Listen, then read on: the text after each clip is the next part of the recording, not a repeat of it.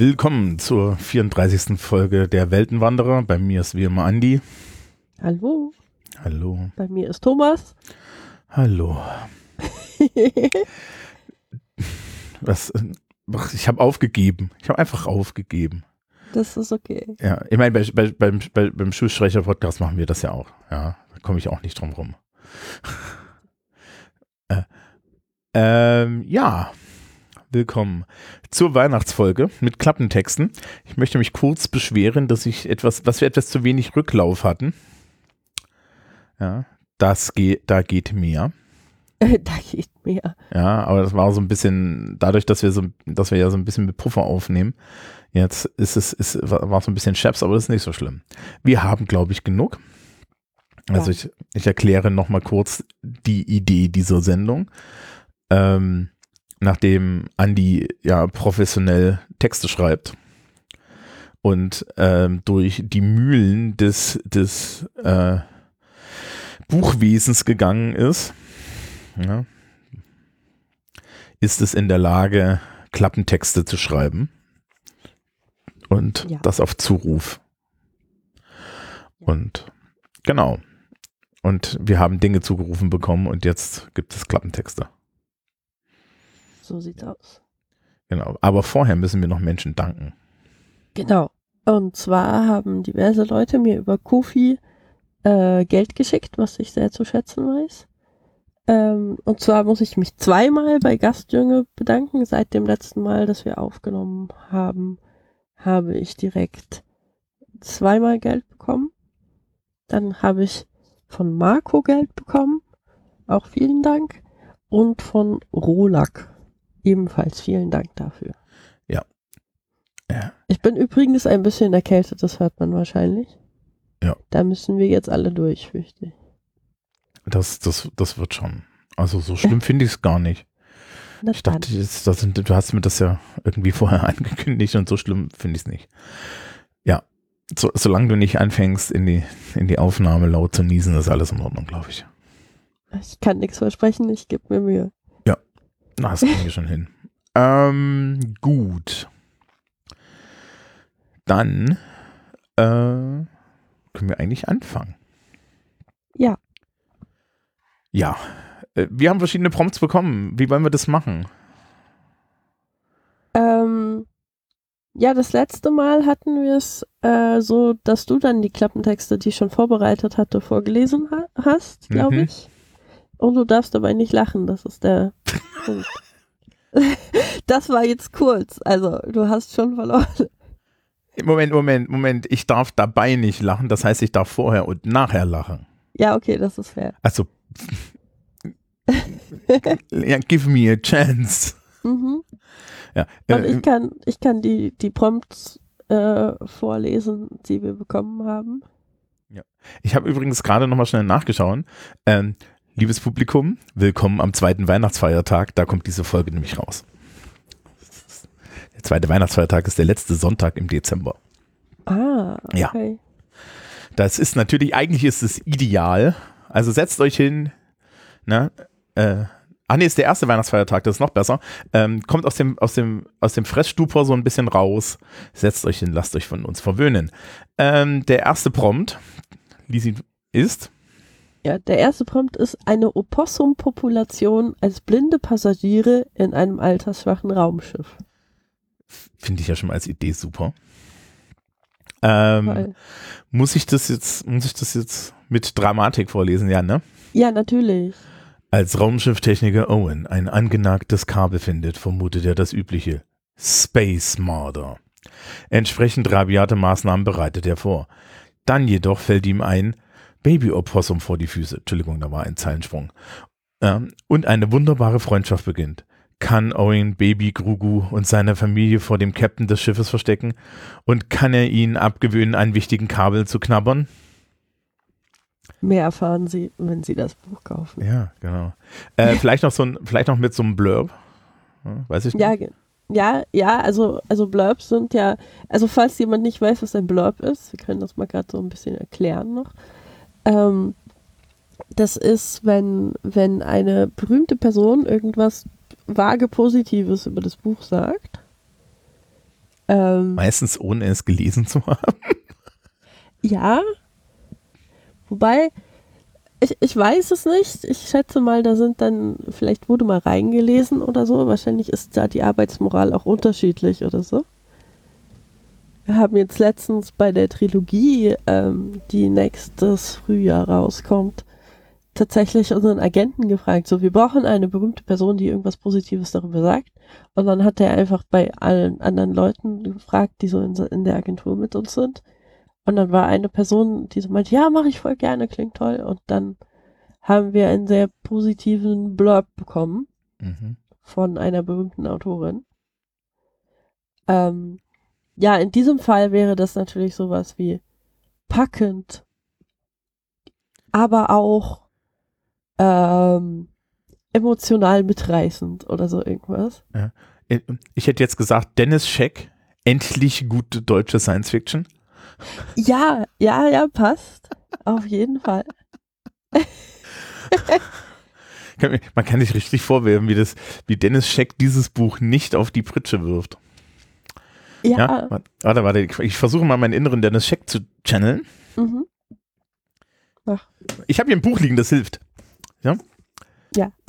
Dieses Werk, das sich mit Nagern im Weltall beschäftigt, bringt uns nicht nur den menschlichen Konflikten näher, sondern auch zentralen Fragen unserer Gesellschaft. Ist alles, was uns beschädigt, tatsächlich gleich wert? Und sind diese Augen nicht wirklich süß? du kannst es wirklich gut. Ja, also ich kann, Reich Ranitzky ist, ist eigentlich noch einfacher, weil der hatte ja so ein bisschen ein Sprachproblem, ne? Ja, Ja. ja, das, das macht das immer einfacher. Ja, Also, also mein Lieblingssatz von Reich Ranitzky ist ja immer wieder so, dass das so, so das Buch in der Hand hält und damit wedelt. Wissen Sie, das ist Papierverschwendung. Ja, so. das war so der Klassiker von Reich Ranitzky. Ähm, Ja. es gibt, es kennst du, ich weiß nicht, ob du den kennst, es gibt, ja, solange es ihn noch gibt, einen Twitter-Account, der heißt Reich Ranitzky out of context. Okay, das kann ich noch nicht, das klingt aber großartig. Es sind immer so ganz kurze Reich Ranitzky-Snippets, wie er dann irgendwie da sitzt und sagt, ja, das können wir so machen, aber das müssen sie auch nicht. Ja, so, so. Ja, Es, es, es gibt leider keinen, wie er, wie er irgendwie beim Karasek zusammenscheißt. kommt vielleicht noch. Ja, Gün äh, äh, äh, ja, das Günter Grass, ja, seine äh, Günter Grass, seine, seine, Gedichte sind blendend. In Klammern, die Romane sind scheiße. Ja, aber ganz ehrlich, ich würde es lesen. mhm. Ich würde es Okay. lesen. Ja. Grugu Ich klingt muss ja sagen, Hm? Was? Mach weiter.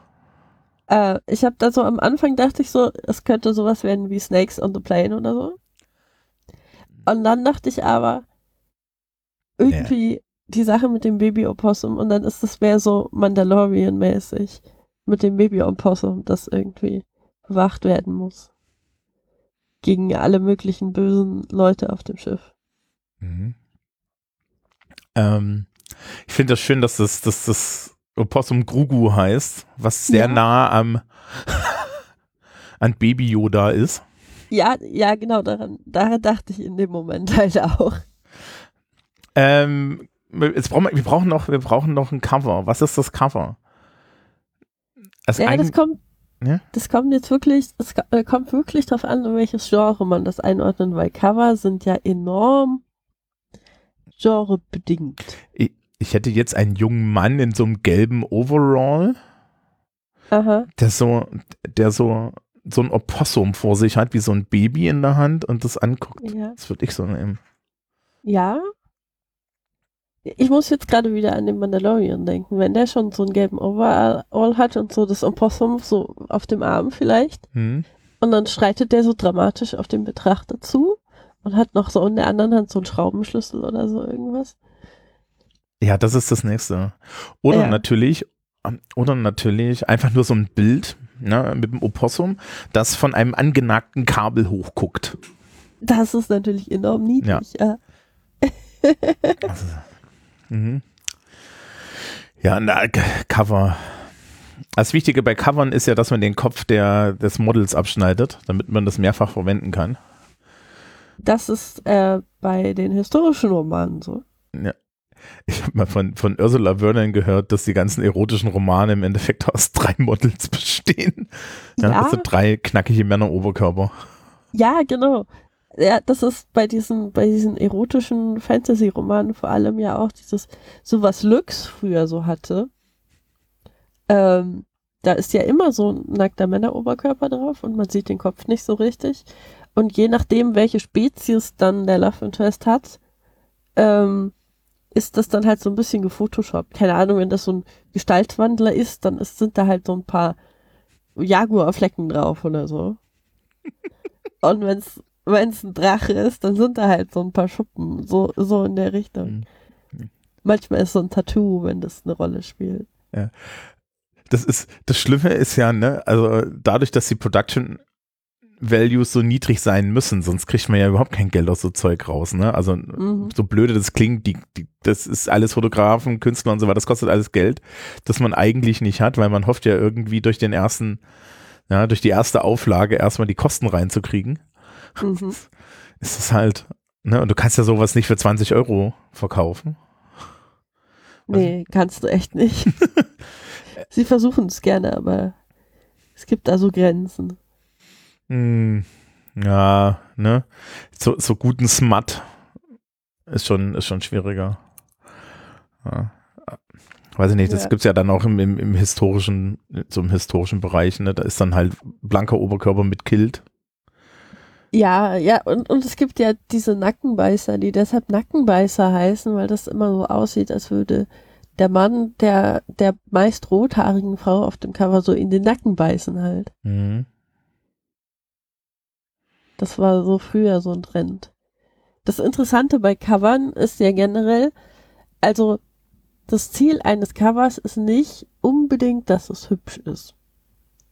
Das Ziel eines Covers ist, dass es auf den ersten Blick mit einem bestimmten Genre identifiziert wird und am besten auch mit einem bestimmten Bestseller, den Leute mochten. Also Mhm. wir hat, man hat das ganz krass gesehen, als Dan Brown gerade so richtig berühmt war. Äh, und jeder von diesen Thrillern dieses sehr simple Cover hat mit dieser ganz bestimmten Schriftart, mit so Einworttiteln. Mhm. Ja, Ähm, diese, diese blockige Riesenschrift. ja, genau. Äh, äh, Es gab dann ja auch so eine Stieg Larsson angelehnte Welle, ne? Das ja, genau. Und das, das passiert dann immer so, ähm, es gibt dann so ein, zwei Bestseller und die sehen halt auf eine bestimmte Art und Weise aus. Und dann versuchen Verlage, so diese Assoziation zu wecken, so direkt, wenn man das Buch anguckt. Mhm. Und das ist so das Ding, was, was dann irgendwie die Leute dazu bringen soll, überhaupt das Buch in die Hand zu nehmen und dann den Klappentext zu lesen. Weil das muss man ja auch erstmal schaffen, wenn man in so einer Buchhandlung steht mit keine Ahnung wie viel tausend Büchern, die um einen rum sind, dann liest man sich ja nicht jeden Klappentext durch. Me- Meine interessante Frage. Ähm, Ja. Was glaubst du, wie viel Prozent des Buchmarktes eigentlich sinnlose Überproduktion sind? Äh, sehr viel. Ja. Also ich glaube, also wenn man halt bedenkt, dass es ja, ähm, dass es ja auch sehr, sehr viele Kleinverlage gibt, die dann so Bücher machen, die sich halt so an so 500 Leute oder so verkaufen, kann man dann natürlich debattieren, ob das jetzt sinnlos ist oder nicht, weil das sind ja auch Nischen und das macht Leute glücklich, dass sie dieses Buch haben, auch wenn das jetzt nur 500 Leute sind, die das glücklich macht. Ähm, aber es wird unglaublich viel Zeug auf den Markt geworfen, was sich nicht richtig verkauft. Und das wissen Verlage auch. Deshalb wird halt auch einfach irgendwie so teilweise so versuchsweise irgendwas auf den Markt geworfen. So wie wenn man, keine Ahnung, Spaghetti an die Wand wirft und guckt, welche kleben bleibt. Ja, also ich finde gerade Kleinverlage mit kleinen Auflagen, wenn das, das ist ja in dem Fall den Leuten auch vorher bewusst, ne? Ja. Und das finde ich vollkommen okay, wenn man jetzt sagt, okay, ja, ich, ich bin jetzt hier der, ja, ich, ich bin der, Spezial, der Spezialverlag für Furry Porn, ja. Äh, ja. Ja. Den muss es geben. Ja, genau, also und der überlebt aber auch, ja, weil mhm. das, das Buch ist ist im Endeffekt, weißt du, am Ende ist es finanziert. Ich habe so ein, ich habe meine Nische, ich habe meine Gruppe und ich werde davon irgendwie, ja, meine anberaubten 2.000 bis 3.000 Kopien A 15, 20 Euro los, ja. Mhm. Oder so. Also, das ist so eine Geschichte, das ist vollkommen okay. Also, was mich eher fragt, ne, du, halt, ne, du bist ja im Markt für pastellfarbene Bücher. Ja. Würden wir das merken, wenn in irgendwie die Hälfte der pastellfarbenen Bücher verschwinden? Also du wahrscheinlich auf jeden Fall nicht. ähm, ja. Die Leute, die die lesen, würden schon merken, dass es da plötzlich deutlich weniger Auswahl gibt. Ja, aber macht also, das einen Unterschied? ja, es ist halt, ist halt wirklich die Frage, ähm, braucht man vor allem diese Sachen, die dasselbe nochmal machen, was Leute schon mal gelesen haben und gut fanden. Weil ja, das ist ja ein, ein ganz, ein, ein, relativ großer Teil von den Märkten, die halt auch große Verlage bedienen, sind ja Sachen, die sich an was orientieren, was sich gut verkauft hat. Also deshalb gab es irgendwie diese zig ähm, Dystopien mit Liebesdreieck, nachdem die Tribute von Panem so erfolgreich war. Und es gab irgendwie plötzlich zig äh, Sachen, die irgendwie so BDSM-mäßig unterwegs waren, nachdem Fifty Shades of Grey so erfolgreich war. Und es gibt ja immer noch den 5000. Tolkien-Abklatsch in der Fantasy. Das liegt aber auch daran, dass der Fantasy bis heute nichts Neues eingefallen ist. ja, doch, es gibt ja auch ganz viele coole neue Dinge, aber äh, irgendwer möchte doch irgendwann immer wieder den 5000. Tolkien abklatschen. Also haben. das lese ich nicht, hier sind ja keine Orks drin. ja, genau. ja, ich meine, ja, also das, das ist halt schon so eine Frage, ne? Also gerade bei den Beispielen so, ich habe gut, ne, ich, ich habe jetzt Fifty Shades of Grey nicht gelesen, ja. Ich wurde ja, ich muss ja schon zu Twilight gezwungen werden. Ähm, und und dann denke ich mir so, ja, aber warum? Also, also warum möchte ich noch eine frauenverachtende BDSM-Schmonzette lesen, wenn ich doch schon gerade eine frauenverachtende BDSM-Schmonzette gelesen habe? Naja, das Ding ist halt, es geht ja beim Lesen von Unterhaltungsliteratur ganz nicht viel nicht darum, dass man irgendwas Neues haben möchte. Man möchte ja eigentlich auch keine äh, neuen Erfahrungen unbedingt, sondern man möchte einen Text haben, der bestimmte Gefühle erweckt. Geh was? Und natürlich. Was? Geh was? Also Gefühle. Gefühle. Ja. Ja. Okay. Emotionen. Mhm. Ich weiß nicht, ob dir das was sagt, aber das wurde so mir von Ding abgeraten. okay, ja, ja. ähm, nee, aber ähm, das ist halt das Ding, du liest was, du hast so einen, einen emotionalen Moment, weil dieses, diese Geschichte halt irgendwie eine, ein, ein bestimmtes Mindset eröffnet oder so irgendwas. Und du möchtest es nochmal. Und denselben Text nochmal zu lesen, macht es nicht unbedingt wieder, weil dann weißt du ja irgendwie die ganzen Details schon und alles. Äh, geht auch, aber irgendwann möchte man sowas in der Art nochmal, aber nicht so exakt das gleiche. Und da, es funktioniert dann halt tatsächlich, dass man sich umguckt, so was wurde denn noch so geschrieben, was so ähnlich ist wie. Und da greifen diese, diese Cover dann halt rein. Weil du dann siehst, okay, das ist ein Buch, das hat irgendwie auch wieder so, keine Ahnung, ein historischer Roman, der hat auch wieder eine Frau auf dem Cover, die vor einer historisch aussehenden Stadt steht und deren Gesicht man nicht richtig sieht. Und die sich langsam abwendet. Genau.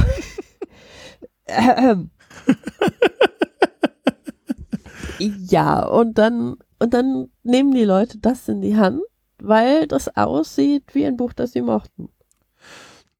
Genau. Wohingegen, wenn du irgendwas hast, wo sie, wo noch kein Bezug zu besteht, keine Ahnung, du hast ein super originelles Cover, wo man aber nicht genau weiß, was für eine Art von Geschichte das ist. Wenn man es so anguckt, dann ist das weniger ähm, hilfreich bei der Kaufentscheidung. Und das ist halt das, was die Cover machen, ist eine, eine Kaufentscheidung zu bewirken. Also Mhm. optimalerweise. Okay. Ich sehe schon, das ist überhaupt nicht für mich gemacht. Ja, ich bin, ja, nee, also wirklich, ich bin, bin halt, also, äh, ich würde niemals im Buch, also ja, ich gehe in den Buchladen und dann gucke ich mir so die Cover an und denke mir, ah, Schmonzetten. Schmonzetten, äh, Fergo Fantasy. Und ja, dann weiß aber ich, guck, du, du kannst es exakt zuordnen. Du kannst exakt zuordnen, was du nicht lesen möchtest. Das ist ja auch wichtig. ja, vielleicht müssen wir müssen eine, ich, ich, ich möchte einfach in einem Bücher, Bücherladen so eine Ecke, ja, wo, wo so ein, schwarz, wo so ein schwarzes Schild mit so einem Vorhang davor für Unzufriedene. Ja, weißt, weißt du, wo dann so fünf abgefahrene postmoderne Romane drinstehen. Mit so einem Fraktal vorne drauf. ja. Siehst du, aber du hast schon eine Vorstellung, was, was dich so ansprechen würde, ne? Ja, Also, liebe, liebe Verlagsmenschen, wenn ihr etwas machen wollt, das Thomas liest, dann macht ein Fraktal aufs Cover. genau. genau. Wenn, einer, wenn ihr etwas haben wollt mit einer Auflage von 1. genau. Ihr könnt mir auch den, den oder die Autor X, ja, was immer es ist, könnt ihr mir auch einfach vorbeischicken. Ich setze mich auf die Couch, setze mir das erzählen lassen. Das spart ihr Papier. ja, ähm, okay. Gehen wir weiter. Okay. Gehen wir weiter. Ähm, ja, wir haben hier noch ein Prompt, das ist der jo junge Johannes der Täufer findet heraus, dass er als Meerjungfrau so viel glücklicher wäre. Da müssen wir erstmal sagen, more power to Johannes. Ja, Ja, ja. Ähm, das, ne? Also, also wir finden gut, wenn, wir finden es gut, wenn er sich selbst findet. Auf jeden Fall. Ja. Es ist übrigens so, also es war sehr leicht, einem, einem Genre zuzuordnen übrigens. Ja. Es ist ja manchmal, also auch wichtig, wie gesagt, also wenn ich so Fake-Klappentexte mache, dann überlege ich mir ja schon, was für ein Genre sollte das sein. Ähm, weil Klappentexte sehr unterschiedlich sind, je nachdem, welches Genre das ist. Mhm. Äh, und da ist es jetzt eindeutig der Selbstfindungsroman. also, Ja, also dann, wenn man von Gott zu einer Aufgabe berufen wurde, darf man den Ruf dann ausschlagen? Als Johannes das erste Mal ins Wasser wartete, wartete, das fehlt, glaube ich, ein E. Ja. äh, Oder ist es, Es ist der das steht ja im. Präsens. Wieso ist es im Präsens, wenn das oben, ich bin verwandt. Als Johannes das erste Mal ins Wasser wartet, um einen neuen Gläubigen zu taufen, ergreift eine tiefe Sehnsucht von ihm Besitz. Ich glaube, das äh, egal. Eine, eine Sehnsucht nach der Tiefe, nach dem Meer. Technisch gesehen, ja, können wir hier an der Stelle auch sagen, nach Meer. Äh, nach seinen Schwestern, die ihn mit ihren Gesängen locken. Wie lange kann er dem Ruf widerstehen? Und warum stellt ihn der Herr vor eine derart schwere Prüfung? mhm. Weißt du, was da noch fehlt? was? Ein Wortspiel mit Schwanz. Aber ja, kann er sich ein Leben ohne Schwanz noch vorstellen? Aha. So ist es. Du weißt, du weißt schon, wie das ist mit der Verwandlung in die Meerjungfrau. Du verlierst einen Schwanz, du kriegst einen neuen. Komplett andere Funktion. Nein, nein, man kann damit auch wedeln. Das ist wahr, aber besser. Ich, ho ich hoffe, dieser Podcast war vor vorher schon als jugendfrei, äh, als, als, als nicht jugendfrei eingestuft. Ähm, Ansonsten müssen wir das jetzt korrigieren. äh, das Tolle ist, es gibt bei Apple tatsächlich so einen Explicit Tag, Aha. aber das ist eigentlich nur für amerikanische Podcasts, weil wir müssen es ja bei deutschen Podcasts erstmal verstehen, worüber wir reden. Ach so, ja. Pra praktisch, ja, sehr praktisch. Ja, und ich meine, das ist dann, also. Ja. Ja, äh, äh, Coverfrage. Coverfrage. Also, das ist ein Selbstfindungsroman. Ja, Ich Mm, dachte so an Eat, Pray, Love. So ein bisschen. Ich weiß nicht, wie das Cover davon aussieht, aber ich gehe jetzt gucken. Das ist, glaube ich, so, ähm, warte mal, ich hatte das mal so äh, drei verschiedene ähm, Skylines von so indischen äh, Ah, ja, ja, ja, ja, genau. Genau, das sind, das ist drei, drei italienische, sind äh, Italien, Indien, Indonesien, genau. Das obere ist, ist Rom, das in der Mitte ist der Taj Mahal und das unten ist ein indonesischer Strand. ja, ja, okay. Okay, aber das ist ja auch so, ein- das ist ja auch so ein Ding über eine wohlstandsverwahrloste Jetsetterin. Ähm, ja, sowas. So. Ich, ansonsten hätte ich mir jetzt natürlich vorgestellt, ja, ein junger Mann in, ja, in, in so einer Toga. Weiß ich nicht, ist das noch, das ist ja technisch gesehen, das ist ja noch so Toga-Zeit oder so, weißt du, so, so, so Tunika-Zeit. In der Tunika, weißt du, Tunika, Mhm. Mhm. leichter Heiligenschein, Mhm. der sehnsüchtig aufs Meer hinausblickt. Oh, so von hinten. Ja, von hinten natürlich, weil So Wir brauchen das Model. Sonnenuntergang über dem Meer. Hm? Ja, ja. Vielleicht mit so einem Strohhut noch, ne? Strohhut, okay. Ein Strohhut. Und hinten Ja, im Meer so ein, ein, ein Fischschwanz daraus. Ja. Ähm, genau, Blurbs. Blurbs. Ähm, Äh, Neil Gaiman, ist- ich hätte nicht gedacht, dass ich hätte nicht gedacht, dass ein deutsches Buch so anregend sein kann. ähm, ich finde auch so ein wahrer Augenöffner wäre irgendwie noch ein guter Blurb dafür. ja. Ja, ich überlege mir gerade, was Dennis Scheck dazu sagen würde. Warte mal. Aha, wahrscheinlich würde das die, die Müllrutsche Es runterschmeißen. kommt, glaube ich, ein bisschen drauf an, wie es geschrieben ist. Ja, aber ich, ich, ich würde das so schreiben, dass Dennis Scheck dass die Müllrutsche runterschmeißt. Also Ja, das- also irgendwie. Ich, hab, ich habe tatsächlich wieder ein Buch in der Hand, um das zu machen. Das geht nicht Aha. anders. Du kannst den Dennis Check Channel, ohne dass du ein Buch in der Hand hast. Du musst es theoretisch auch so vor dich halten. Ja. Aha, Ich ja. sage nicht, welches Buch ich vor der Hand habe. Das ist eigentlich etwas, das ist nur et- ist etwas, was einem Verrisseswert ist und ich habe das nie gemacht, das Ding zu verreisen. Ähm, das ist Postshow. Ähm, äh, mal überlegen. Ja. Auf 300 Seiten, ja, auf, auf 300 Seiten finden wir in das Leben einer christlichen Urfigur, die sich nicht ihrem Zwecke äußert, sondern in bräsiger Selbstfindung sinnlos daherschwafelt, während sie versucht, etwas zu sein, was sie schlicht und ergreifend nicht ist. Spannend. Plonk. Ich finde das, sehr- ich finde das sehr gut. Bräsig ist, glaube ich, so ein Lieblingswort von Dennis Scheck. Ja. Das verwendet er immer sehr gerne, wenn er Sachen nicht mag und meint, dass das ganz schrecklich geschrieben ist, dann ist das bräsig. Oh Gott, also äh, es gibt ja so, Den Dennis Scheck hat ja so ein paar Intimfeinde, die er grundsätzlich, ja, Fitzek. Bei Fitzek kommt immer ein Wort vor, Gewaltporno. Ja, okay. womit er wahrscheinlich auch recht hat. Also ich, diese, diese, diese Thriller, die sich nur darin ergehen, dass seitenweise Blut versprüht wird.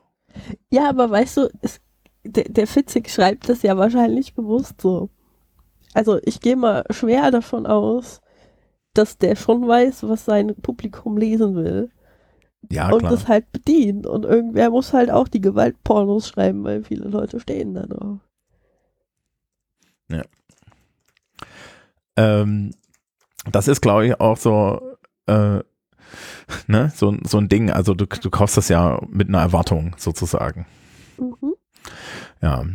Ähm, ja, ge- genau, Fitzek ist Gewaltporno. Ildigo von Kürti ist, ist auch so ein Teamfeinde. Okay. Ja. Dieses, in diesem sprachlich nicht ausgereiften. das ist auch ein, eine sehr schöne Beleidigung, ja. Ja. Ja, äh, ich meine, auf der anderen Seite hat Dennis Scheck halt auch ein hartes Programm, ne? Das, äh, in der Fern, bei, bei äh, Druckfrisch sagen sie das nicht so.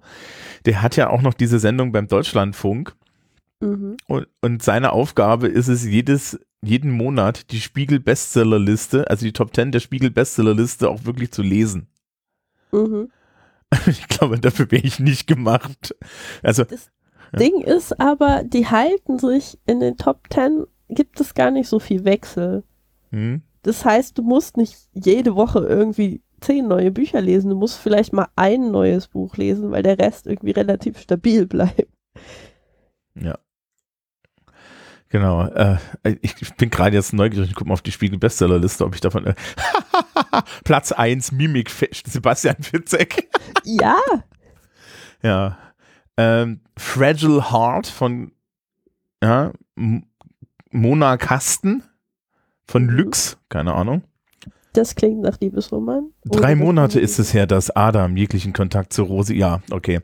Ja. Ihre Webradioshow. Ach du Scheiße. Zur See, Dörte Hansen. Ah ja.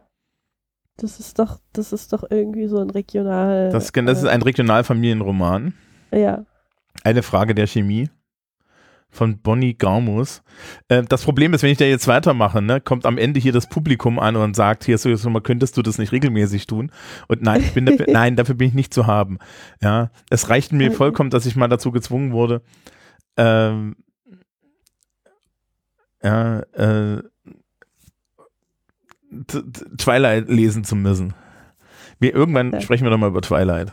Da kann ich mich wieder aufregen. Die Schülerschaft freut sich immer, mich über Twilight aufregen. Eine ja, Frage, ja, dann machen wir das mal. Eine, eine Frage der Chemie. Gelesen.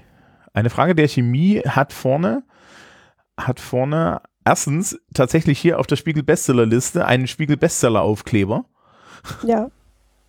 Und eine Frau in ähm, Sepia im Hintergrund. Elisabeth Zott ist eine Frau von mit dem unverkennbaren Auftreten eines Menschen, der nicht durchschnittlich ist und es nie sein wird. Doch es ist 1961 und die Frauen tragen Hemdblusenkleider und treten mhm. Gartenvereinen bei. Immerhin. Also sie wird Chemikerin.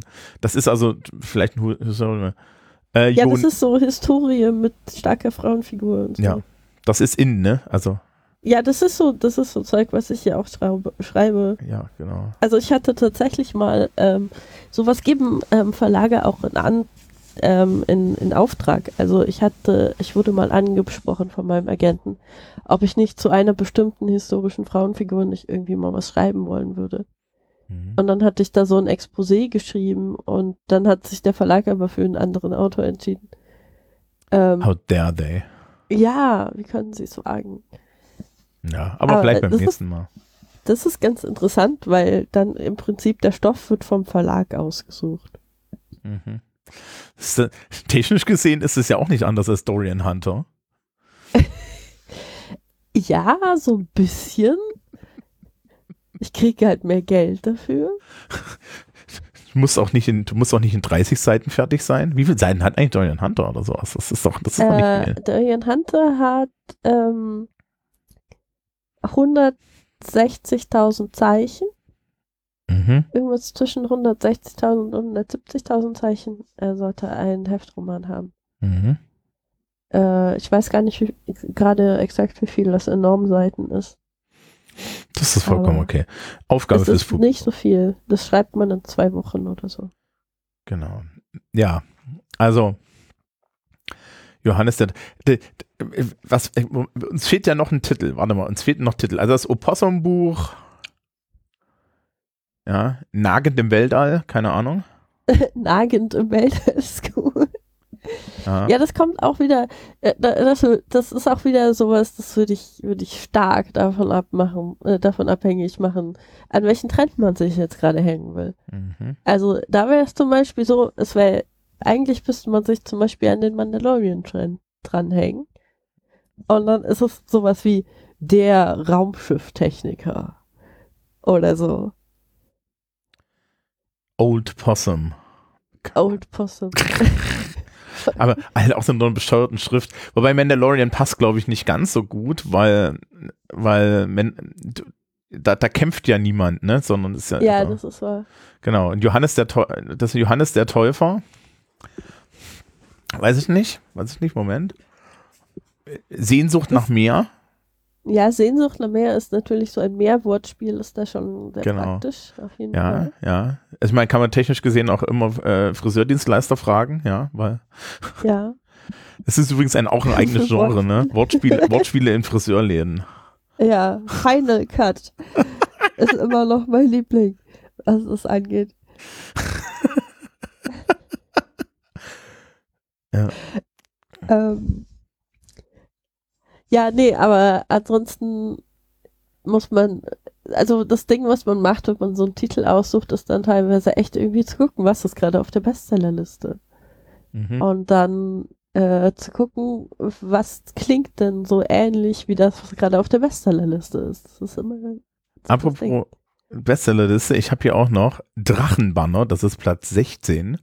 Aha. England 1238, die junge Adela von Warringham und Bedrick, Sohn einer leibeigenen Bauernfamilie. Das ist totaler Quatsch. Das ist ein Ähm, Nackenbeißer. Das ist ein Nackenbeißer. Äh, das, das Problem damit ist schon, im, also, ja, jetzt muss ich mal kurz, im Jahre 1200 fucking 38 Ja. heißt die Frau nicht Adela of Warringham. Wir sind in der mittelenglischen Periode, die fängt 1066 an und endet im 16. Jahrhundert. Niemand heißt dort Off.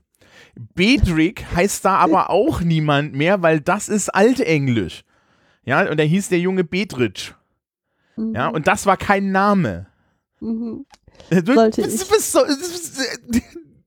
Sollte ich je so einen Highland-Roman schreiben oder so, dann werde ich dich als, als Berater hinzuziehen. Ja, ist, du, du meinst, du meinst, du tauchst dann auf mit so mit, mit einem Kilo Lakritz und ich darf mich eine halbe Stunde aufregen, ja. Ich frage dich einfach so, wenn, wenn ich so einen sexy Schotten erfinden müsste, wie würde der heißen? Das ist überhaupt kein Problem, da fallen mir dann Dinge ein. Als, Ja. als während als Ho- Hofdame zur Schwester des Königs geschickt und später mit einem Ritter verheiratet wird, ja, schuftet Beatrix auf den Feldern von Warringham dem Elend der Leibeigenschaft und der Willkür. 1238 gab es nicht wirklich Leibeigenschaft in England. Leibeigenschaft ist eher Hochmittelalter. Tja, dumm gelaufen. und eher so ein deutsches Phänomen. Als die Situation unerträglich wird, flieht er, nicht ahnend, dass Adela von ihm schwanger ist. Dramatisch. Okay, das ist kein Nackenbeißer. Der Elephant Fest ist nicht Alpha-Male. Äh, der, das ist, ich, äh, das ist so ein, ist, äh, es ist ein Pseudo, da würde, das ist auf Platz 16, das, darüber spricht Dennis Scheck nicht, aber er würde mich ja wundern, was Dennis Scheck das ist. Ja, irgendwie sowas wie, ja, die, diese, dieser blöde, überkonstruierte Liebesroman, Historisch unkorrekt. Ah, das, also das ist so furchtbar. Also Off hieß da wirklich niemand. Und Warringham gab es zu der Zeit auch nicht. Also englische Ortsnamen sind alt, aber nicht so alt. Und ähm, ja, Ja. und natürlich wächst auch Adela von Warringham mit dem Sohn der leibeigenen Bauernfamilie nicht auf. Mhm. Also da. Das Problem, weißt du, das Problem ist, wenn ich jetzt hier weitermache, verkaufe ich, verkaufe ich einen neuen Podcast. Ja, ja, das Gefühl habe ich auch. Ja, nein, nein, nein, nein, nein, nein, nein. Äh, ich mache die Spiegel-Bestsellerliste zu. Also, wir können doch gucken. besser für deine Gesundheit. ähm, warte, warte. Wenn wir hier schon da sind, ne, dann gucken wir auch noch die Spiegel-Bestsellerliste Sachbuch an. Platz 1, Michelle Obama, Das Licht in uns. Ja, das ist auch schon sehr lange auf der Bestsellerliste. Das meine Zwei- ich halt. Also, nee, ist zweite Woche sicher- steht hier. Aber zweite Woche auf Echt? der 1 vielleicht. Ja, nee, nee, die Wochen sind immer. Ich dachte aber, das Buch von der Michelle Obama. Das ist die deutsche Übersetzung. Das. Buch ist schon älter jetzt. Also das ist schon Ach so, länger im ja, Englisch. das Ne? kann sein, ja. Dann habe ich das verwechselt. Ja, das Englische ist viel vor einer ganzen Weile rausgekommen. Wahrscheinlich habe ich das dann verwechselt. Oh, hier für, für Menschen, die besonders traumatisiert sind vom Deutschunterricht, auf Platz 2, wir haben es nicht gut gemacht, Max Frisch und Ingeborg Bachmann. Okay. Die vierte Gewalt, wie Mehrheitsmeinung gemacht wird, Welser und da Richard David Brecht. Auf Oh der nein, der 4, Richard David Brecht. Ah, ja, Richard David Brecht, so der ist bisschen- Germanist. Ähm, aber ich meine, das ist ganz beruhigend, das heißt, ich kann auch noch Fernsehphilosoph werden. Ja, ich dachte mir auch schon so, so eine Karriere als Fernsehphilosoph ist eigentlich nicht so verkehrt. Man muss sich einfach in so eine Talkshow sitzen und irgend so ein Bullshit von sich geben, der halbwegs intellektuell klingt. weiß ich nicht. Äh, Ihre glücklichen Augen, Elke Haldenreich. Oh je, schreibt die jetzt Bücher? Das ist, ein Bio, ist anscheinend eine Biografie. Okay. Weiß nicht, ob die Welt das gebraucht hat. Nein, aber der Blurb ist für die Götter. Warte. Elke Heidenreich ist in ihrem Leben sehr viel gereist. Von Florenz nach China, von Berlin nach Amerika. Wer hat das denn geschafft? Und überall hat sie sich umgesehen. Nein, ernsthaft, nein, nein. Wir alle anderen, die in fremde Länder reisen, bekommen ja direkt, wenn wir aus dem Flugzeug steigen, so eine, so eine Maske auf. so Scheuklappen. Ja. Ja. Ja. Nirgendwie jedoch hat sie ausgetretene Fahr ist, sie, ist sie ausgetretenen Pfaden gefolgt. Das heißt also, Elke Heidenreich ist aus dem Flugzeug raus und direkt aus dem Fenster gesprungen und Genau. nicht den Pfeilen gefolgt. Genau. So sieht das aus. Damals durfte man das noch. Nirgendwo hat sie nur das gefunden, was in den Reiseführern steht. Ja, das macht der Rest auch nicht. Also, Ich stelle mir gerade vor, wie, wie Elke Heidenreich so direkt in New York in die Bronx wandert oder so. Das Ähm, würde man sich eigentlich mal wünschen. ja, eigentlich schon, ne? Okay, es ist anscheinend irgendwie ein Reisebuch von Elke Ja. Heidenreich. Äh, äh, Okay. Ich, ich- habe eine, eine kleine Story zu Elke Heidenreich, hm. weil als ich Buchwissenschaft studiert habe, hatte ich eine Professorin, die die Elke Heidenreich nicht leiten konnte. Und die immer, die, die immer gesagt hat, das ist ganz egal, was Elke Heidenreich in die Kamera hält. Und wenn die einen Katzenkalender in die Kamera hält, dann ist der am nächsten Tag auf der Bestsellerliste. Was stimmt? Ich meine, es Ja. gibt ja jetzt auch wieder das neue literarische Quartett, was man sich, glaube ich, auch nicht angucken kann. Das weiß ich nicht. Ich habe es noch nicht angeguckt. Ja, äh, äh, und auf Platz 4, du kannst alles lassen, du musst es nur wollen, von Thorsten Sträter. Okay. Der Streiter ist ganz lustig, finde ich. Ja, allerdings muss ich ganz ehrlich sagen, ne, mir verkauft, der Blurb verkauft es jetzt mir nicht, oder das, das, das, der Klappentext, ein neues Buch vom Meister des Abschweifens. Ja, Äh, also weißt du, ich finde ja Leute, die abschweifen, total furchtbar. Ja, stell dir vor, die machen einen Podcast über Klappentexte und reden dann über die Spiegel, Spiegel-Bestsellerliste. ich ich finde das schön, dass du. Ich ha habe jetzt darauf gewartet, dass ich irgendwie noch was entsprechendes sagen muss, aber du hast es schon. Du hast dich sehr gut selbst geroastet. Das finde Ja, ich. ist, ich bin mir ja mal aller meiner Ironie bekannt. So, wollen wir weitermachen? Ja, lass uns mal weitermachen.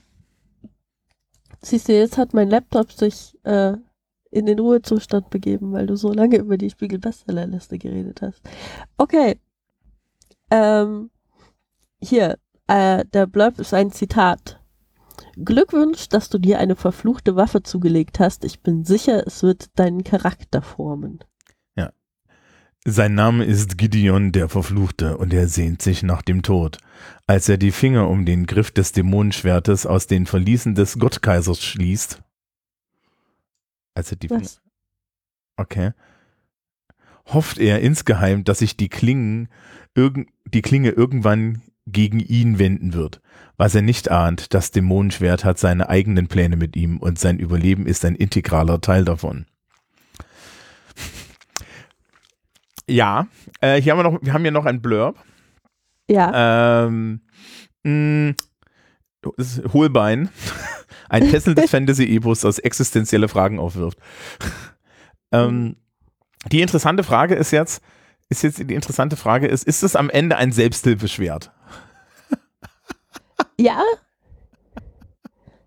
Das, ich, ich hatte mir das so Ja. vorgestellt, weißt du, du hast dann so, so einen grim Dark Fantasy Roman, so, Mhm. äh, wo, wo alles super blutig ist und alle, alle immer schlechte Laune haben. Niemand ist je fröhlich und so. Und dann hast du diesen, diesen Helden, der irgendwie natürlich nicht wirklich ein Held ist, sondern der schon super viele Leute umgebracht hat und von sich überzeugt ist, dass er eigentlich ein Monster ist und so. Und er findet das Dämonenschwert. Und das Dämonenschwert hat einfach immer gute Laune. Und ist nett. Und ist vielleicht nett, aber auch enorm nervig. Und ein Teil des Fluchs ist, dass er dieses Schwert nicht mehr abgeben kann. Ähm, es gibt, es gibt, ähm, es gibt ein Rollenspiel, Hm. wo du die magische Waffe spielst. Okay, das klingt sehr lustig. Ah, ich weiß nicht mehr, wie das hieß. Liebes Publikum, in die, äh, äh, in die Kommentare, könnt gerne in die Kommentare, aber es gab äh, ein Rollenspiel, wo man halt die, das, das magische Schwert spielt oder wo einer das Schwert spielt und der andere spielt den Charakter und so. Und das finde ich, also, also das als Konzept total super, ja. Und dann halt so Ja. im Kopf. Ja, und, und, und dann halt so im Kopf äh, der Figur. Ja. Ähm, so ein bisschen, weißt du, so ein bisschen wie Bartimeus. Du meinst, das Schwert erzählt die Geschichte. So wie bei Bartimäus der Dämon die Geschichte erzählt über den Menschen, der Dämonen beschwört. Ja, vielleicht, aber vielleicht, hier wäre, man könnte jetzt natürlich auch, ne, so, so für eine bestimmte Gruppe von Menschen, ja, die nicht ich bin, könnte man natürlich auch so Schindluder mit der Typografie machen oder so. Ja, ja, okay. Oder natürlich, du verkaufst zwei Serien. ah, Es geht immer, äh, die eine Idee ist ja immer dann besonders gut, wenn man sie mehrfach verwerten kann. ja, die Gideon-Chronicle, ja, und, und es, wir brauchen ja, wir, wir brauchen noch einen Namen für das Schwert, das heißt dann, das sollte man vielleicht auch noch irgendwie so herrlich, ja, das, das, das, wenn das das Dämonenschwert des Gottkaisers ist, dann heißt das irgendwie sowas, ja, ja, Das wie, hat wie, mindestens, mindestens zwei Apostrophen im Namen. ich hätte jetzt eher so an sowas so gedacht wie Drachenschlachter oder sowas. Ja, okay, das geht natürlich auch, aber ich hätte jetzt mehr an so eine, also du machst so einen Key-Smash auf der Tastatur und dann fügst du ein paar Vokale ein und an so strategischen Stellen, wo es hübsch aussieht, so Apostrophen und das ist dann der Name des Schwertes. Ja, ich habe, wusstest du eigentlich als Rollenspielleiter die äh, von äh, die die Regel habe, dass bei Fantasy-Rollenspielen alle Charaktere mit Apostrophen im Namen sterben müssen? Das kann ich mir sehr gut vorstellen. Ja, das ist das ist ja so grausam. Ähm, äh, einen Blurb haben wir noch, haben wir einen Blurb haben wir schon. Können wir jetzt natürlich jetzt wieder die Frage stellen, wa- was würde Dennis Scheck dazu sagen? Das, weißt du, ich, nächstes Jahr muss ich mich dran erinnern, dass wir das dieses Jahr gemacht haben. Mhm. Weil ich anscheinend nächstes Jahr dazu auch dann. Ähm, ich, ich habe wieder ein Buch in der Hand, weil anscheinend um einen inneren Dennis Scheck zu. Mhm. Ja. Aber ich glaube, der fände das gar nicht als Konzept, wenn es tatsächlich so ein bisschen existenzieller ist, ne? Also wenn es tatsächlich so heimlich Dinge verhandelt, was ich ja gar, ich glaube, das Konzept finde ich ziemlich geil, so, ja. Ja, also ich habe auch gedacht, also könnte ich mir fast vorstellen, zu schreiben, irgendwas Mhm. mit, der, mit der Idee. Also, ne, liebes Publikum, ähm, aber bitte, wenn, wenn Andi das schreiben soll, ähm, bitte dran denken, nicht die Abrechnungsvariante für Fantasy-Romane, sondern für irgendetwas, von dem man leben kann. Ich schreibe nicht unter 10.000 Euro für Vorschuss. Genau. Ähm, das ist mein innerer Dennis Scheck. Was sagt er dazu? Beim ersten Blick auf dieses Werk denkt man sich, eine, ein Fantasy-Roman, magische Waffen, was kann es schon bieten? Es bietet unheimlich viel. Es bietet einen Einblick in das menschliche Dasein, in die Frage, was wollen wir in dieser Welt, mit dieser Welt, den man in anderen Büchern, die viel, viel formaler her- daherkommen, so nicht findet. Eine absolute Empfehlung für den Weihnachtsbaum. Sehr schön Ja, gesagt. irgendwie so. Ja, also, äh, ja, doch, also warum denn nicht? Also, und, und das wäre mal so, so, so spannende Fantasy. Ja. Und dann kannst du natürlich immer noch einen Bodycount machen. Wobei das Ja. da besonders lustig wäre, wenn er die ganze Zeit die Leute nicht umbringt. Weil das Schwert dann immer sagt, ach komm. Das Schwert könnte so sein. Nee, aber ich will nicht dreckig werden. Ja, Hast das ist Blut? total super. Muss es jetzt sein?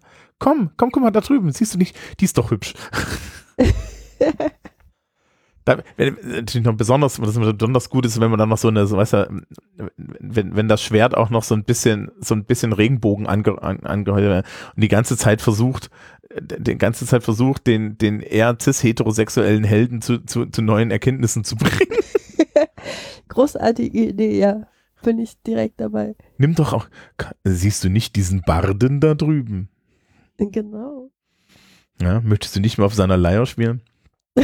Oh nein, jetzt kommen hier wieder die, die Anspielungen. Ähm, genau, wir haben, wir haben nichts mehr übrig. Ähm, Mhm. Das, was ich noch dachte, ist, ähm, dass ich einfach mal so ein bisschen was darüber erzähle, Mhm. was Klappentext eigentlich können und was sie nicht können. Weil das ja vielleicht auch spannend ist für Leute, die sich hin und wieder Bücher aussuchen im Buchhandel. Ähm, das Ding bei Klappentexten ist nämlich, die sind nicht darauf angelegt, spezifisch originell zu sein. Nee. Sondern die sind darauf angelegt, in das Genre zu passen. Ich weiß, das habe ich jetzt schon ein paar Mal gesagt, auch mit dem Cover und so. Ähm, ich merke das immer wieder. Also ich schreibe halt so ähm, meine Sachen so vor mich hin. Und dann ist da halt irgendwie so eine Liebesgeschichte drin, weil muss halt drin sein. Und dann ist es im Klappentext, den meine Lektorin für mich schreibt, also ich schreibe die nicht selber, ist es halt dann voll das große Ding. Und dann ist es auch irgendwie, und dann kommt der geheimnisvolle, wie auch immer er dann gerade heißt, äh, und kann sie ihm wirklich trauen? Und solche Fragen werden dann da aufgeworfen, weil das ist immer irgendwie, das macht ihn spannend. Hm. Das macht ihn faszinierend. Und das ist dann so ein Ding, ja, das ist schon drin in dem Roman. Aber da ist ganz viel anderes Zeug auch noch drin und es fand ich beim Schreiben auch spannender eigentlich. Ja, also du brauchst erstens musst du, musst du, glaube ich, durch den Klappentext immer herausfinden, also durch Klappentext und Cover finde ich heraus, welches Genre ich da vor mir habe. Genau. Ähm, dann kriege ich eine Definition, wer, wer sind denn hier ungefähr die handelnden Personen? Ja, also was kriege Ja. ich so ungefähr an Personal? Und dann Und? einen Leseanlass schaffen. Genau. Also du hast so ein, so ein Setting halt ganz viel noch, je nachdem, ähm, wie wichtig das jetzt gerade ist. Also so historische Romane haben dann natürlich immer ein Jahr und ein Ort und so. Mhm. Äh, Reiseromane sind natürlich auch super wichtig, über das Setting zu verkaufen.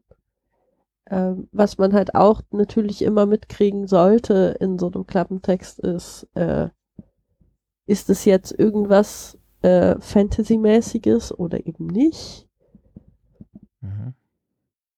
Ähm, das sind so diese Dinge, die ein Klappentext einem sagen kann und alles andere sagt ein Klappentext einem nicht. Also ich weiß, ich lese Dinge nicht, wo im Klappentext drin steht, in, die, ja, in diesem neuen großen deutschen Gesellschaftsroman. Erstens ist er nicht, ja. Zweitens Schnarch. ja. Du warte mal, bis ich den ersten neuen großen deutschen Gesellschaftsroman schreibe. Bist du dir dafür nicht ein bisschen zu schade? Ich glaube, dafür bin ich auch einfach nicht, nicht männlich genug, habe ich das Gefühl. Es ist so, so ein Ding, das dürfen nur Männer schreiben. Ja, das ist vielleicht auch ein Problem. das ist nur Männer schreiben. ähm, der erste weibliche große Gesellschaftsroman oder so, keine Ahnung. Ja, genau. Aber, Aber auch ich meine, Frau schwierig. bin ich ja auch nicht, aber Ja, es wird schon schwierig. das, äh, ja dann, dann bist du wahrscheinlich zu früh dran. Ja, Wahrscheinlich, bist ja. du zu früh. Ähm, das Buch mit dem Schwert, erstens, wie nennen wir das? Oh ja. Äh, na, nachdem das ja nicht ein Buch wird, ja. Die Chroniken von Do die, Dronik, die Chroniken des Drachenspalters, Ja. weil kriegt man Also, super das- verkauft und dann wissen die Leute nicht, was sie kaufen. Ja, aber es klingt nach, es, es klingt nach episch und es klingt nach Fantasy mit Drachenspalter und so. Genau. Also das ist schon, also du hast da so Stichwörter, die Dinge vermitteln. Und das Cover ist ähm, Erstlingscover, rot-orange, Rot-Orange. rot-oranger Hintergrund, ja. Ein Tal, vielleicht ein Lavafluss. Mhm. Ja, auf einer, natürlich, ja, der Held vom Rücken. Wir sehen nur sein linkes Bein, die Arschbacke angeschnitten, unter Rücken, die Hand im oberen Teil des Covers auf dem Schwertknauf, weil in der Mitte des Bildes prangt das Schwert, ja. Aha. Und wer genau hinguckt, findet im, im, im, im, im Kreuz, also da ist ja dieses, ach Gott, in der, ah, wie heißt dieses Ding, mit dem er pariert? Parierstange. In, genau, in der, in der Parierstange, da ist dann ein im Metall eingeritzten Smiley. Ah, okay, das ist süß. Ja. Ich mag den, ich mag das Detail mit dem Smiley. Ich glaube, die Sache mit dem Hintern hast du dir nur ausgedacht, weil du einen hübschen Hintern angucken wolltest. Ich habe mir gedacht, was würde mir das verkaufen? Ja, siehst du? Siehst du? Ich, ich nehme mal, also ich, ich, mir ist ja, mir ist ja im Endeffekt das Geschlecht des Hinterns egal, ja. Ähm, ja. Ich bin ja, aber die, nee, so, aber ich fände das eine, also so, so, ne, so, so hell von hinten. Technisch gesehen braucht er keinen Hintern, vielleicht nehmen wir auch einen wehenden Mantel, weißt du, so ein Mantel, der dann so, so, so Richtung Schwert ja. weht. So, dynamisch. Ja, das war ja, das war ja mal so der Stil auf mhm. den Fantasy-Covern. Äh, ich hatte, ich hatte mal Praktikum bei Clyde Cotter gemacht. Und da war das dann irgendwann in der, es gibt dann immer so eine Lektoratsbesprechung, wo dann auch neue Cover und so besprochen werden. Und dann hieß es so vom Marketing, naja, die Leute merken langsam, dass wir die ganze Zeit so Leute in, in Kutte mit wehendem Mantel und Kapuze und so haben. Vielleicht sollten wir da mal bisschen, bisschen differenzierter dran gehen. So. Dann hat jemand gesagt, okay, wir lassen die Kapuze weg. Ja, genau. Und schneiden den Kopf höher ab, damit wir die Bilder mit den Kapuzen nochmal verwenden können. das wäre Gnaden, gnadenlos. Ja, ich meine, aber so, so wehende Mäntel haben halt auch immer irgendwie was Mysteriöses. Ja. Wir haben ja noch andere Bl äh, Prompts bekommen. Ja. Wollen wir die aufheben oder wollen wir, wollen wir dazu was sagen? Ähm, hast du, hast du was, was du dazu sagen möchtest? Also wir können gerne.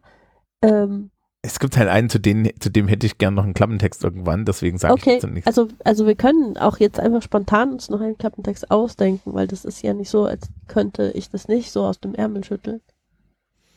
Okay, dann machen wir das jetzt noch, um zu zeigen, okay. dass du magische Fähigkeiten hast. ähm, der Prompt war, ich breche Flüge nur, Flüche nur dienstags, also komm dann wieder. Ja. Ich fand ich so toll. Ja, den fand ich auch toll. Und dann war ich so, ja, ja, den, den hatte ich mir tatsächlich so ein bisschen aufgehoben, um das jetzt zu machen, sozusagen. Okay. Ähm, ich stelle mir da so was Harry, Harry Dresden-artiges vor. So. Mhm. Also so ein bisschen Detective Noir, ja. aber in so einem Urban Fantasy Setting. Hm? So in der Richtung. So, ja. so Detektei. Bücherladen. Oder Bücherladen, genau. So. Ja, Bücherladen ist gut. Bücherladen. dann ist der, der Protagonist ist der Besitzer eines magischen Bücherladens. Mhm. Und natürlich, natürlich so ein, so ein Kauz mittleren Alters, vielleicht eine Käuzin. Ja. ja, ja. Auf jeden Fall. Und äh, hat sich inzwischen einen Ruf erarbeitet, äh, Flüche brechen zu können und diverse andere äh, magische kleine Hilfeleistung mhm. machen zu können. Aber dann eines Tages, als eines Tages die Frau in dem roten Kleid in den Buchladen, in den magischen Buchladen von Johanna nicht Konstantin ähm, eintritt, wird, verändert sich ihr Leben schlagartig. Mhm. Was vorher ein gemütliches Buchhändlerdasein war, wird vollständig auf den Kopf gestellt, während sie in magische Abenteuer voller unaussprechlicher Schrecken und romantischer, romantischem Herzklopfen hineingezogen wird. Okay ich hätte jetzt, ich hätte jetzt die, die, die Person mit dem Fluch zum Protagonisten gemacht. Okay. Und irgendwie sowas gedacht wie, ja, weiß ich nicht, als Lars. als Lars. Ja. Ähm, Lars war verzweifelt. Ja. Mhm. Jedes Mal, wenn er sprach, tropfte ihm grüner Schleim aus der Nase. Wir müssen dem Schleim andere Farbe geben, grün ist normal. Ähm, lila Schleim aus der Nase. Ja, lila ist gut. Ja. Er, er, ja, als er sich Hoffnung erwünschte, fand er, ja, war, war die einzige Adresse, die ihm genannt wurde, der, ein, ein Buchladen, den er noch nie in seinem Leben gesehen hat. Ja, hinter, ja, unter einem, in, weiß ich nicht, im Kellergeschoss eines, eines Hauses ja, fand er eine Welt, von der, er nie, äh, von der er nie gedacht hatte, dass sie auch existierte. Folgen Sie Lars. Ja, durch, äh, durch, äh, durch Welten, die Sie noch nie gesehen haben. Ja, okay, ist alles ein bisschen doppelt Welt, aber ja, gut. Das, Ja, gut. ja, ne? wenn man es erfindet, durch Welten, die Sie noch nie gesehen haben. Ja, wie, ja, wie in der Begleitung der Kompetenten.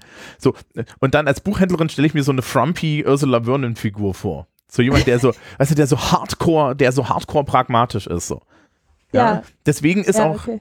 ne, deswegen auch nur, nur dienstags, weil hier Leute, ne, also, also Mittwoch, Garten. Ja. Das passt sehr gut zu Ursula Vernon. Ja. Ja. Ähm, und dann so, so, so, die einfach nur so über so eine Brille drüber guckt.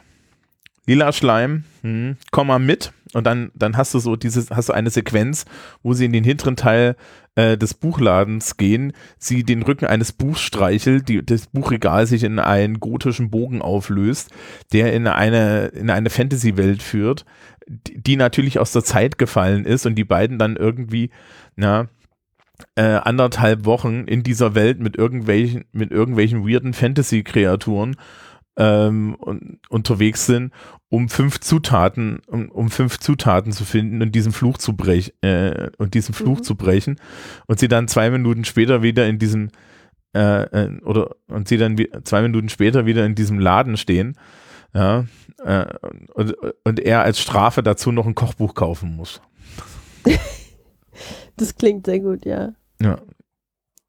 Irgendwie Das, so. das klingt wie was, was Ursula Vernon schreiben würde, auf jeden Fall. Ja, irgendwann werden wir nochmal über Ursula Vernon Bücher reden müssen. Ja, auf jeden Fall, das macht Spaß. Ja. Sehr gerne. Aber nicht dieses Jahr. Nicht dieses Jahr. Genau. Das Jahr ist ja auch fast rum. Das Jahr ist ja auch, auch fast rum. Genau. Mensch, das ist ja wie bestellt. Goldene Brücken. Ja. Gut, wir müssen jetzt noch allen ZuhörerInnen und Zuhörern und nicht-binären zuhörenden Personen. Ja, Zuhörenden, ja. Ja, genau, das wäre kürzer gewesen. Ähm, müssen wir jetzt noch einen guten Rutsch wünschen, glaube ich. Ja, kommt, kommt gut ins neue Jahr. Ich finde ja einen guten Rutsch immer. Ja, Mein Sprachwissenschaftsprofessor hat sich da jedes Jahr drüber lustig gemacht, dass das Leute sagen, ja. Als ob das im Winter eine gute Idee wäre, Leuten einen guten Rutsch zu wünschen. Ja, ich dachte immer, man slidet halt so stylisch ins neue Jahr. Das war so meine Assoziation. Ja, soweit ich weiß, kommt es irgendwie von Rorsch aus dem, aus dem Jüdischen. Ach so, okay. Mhm. Naja, gut. Dann kommt gut ins neue Jahr, Mhm. kriegt kein Corona, Ja, genau. Ähm, bringt euch die Hände nicht mit Feuerwerkskörpern weg. Mhm. Generell, ähm, falls ihr geglaubt habt, 2022 war furchtbar, keine Sorge. Die Zukunft ist voller neuer Katastrophen. Mhm. Ja, Es wird nicht mehr besser. es wird nicht mehr besser, es wird nur noch anders scheiße. Mhm. Aber das ist ja auch okay. Äh, wollen wir irgendwie positiv enden? Nein, es war ein Riesenspaß. Wir hören uns dann äh, Ende Januar wieder mit Star, Star Trek 3. Yay. Die Suche nach Spock. Das ist doch wunderbar. Ja, genau. Dann, dann sind wir wieder beim Star Trek-Programm. Ähm, ist, ich, hatte- ich hatte das ja schon Andi erzählt. Ich habe mir die Defiant als, als Klemmbausteinmodell gekauft. Es ist ein Riesen-Oschi. Ich bin so stolz. Du wirst es einfach, wenn du es fertig hast, in die Shownotes packen müssen. Nee, nicht wirklich. Aber man kann das Alle bestimmt auf. Twitter oder, oder auf Instagram oder so finden. Ja, gut. Genau. Also dann wünsche ich dir auch schon mal ein schönes neues Jahr. Auch Ich dir auch. Und dann euch allen auch. Kommt gut rüber. Ja, viel Spaß in dieser lahmen Woche zwischen den Jahren. Tschüss. Tschüss.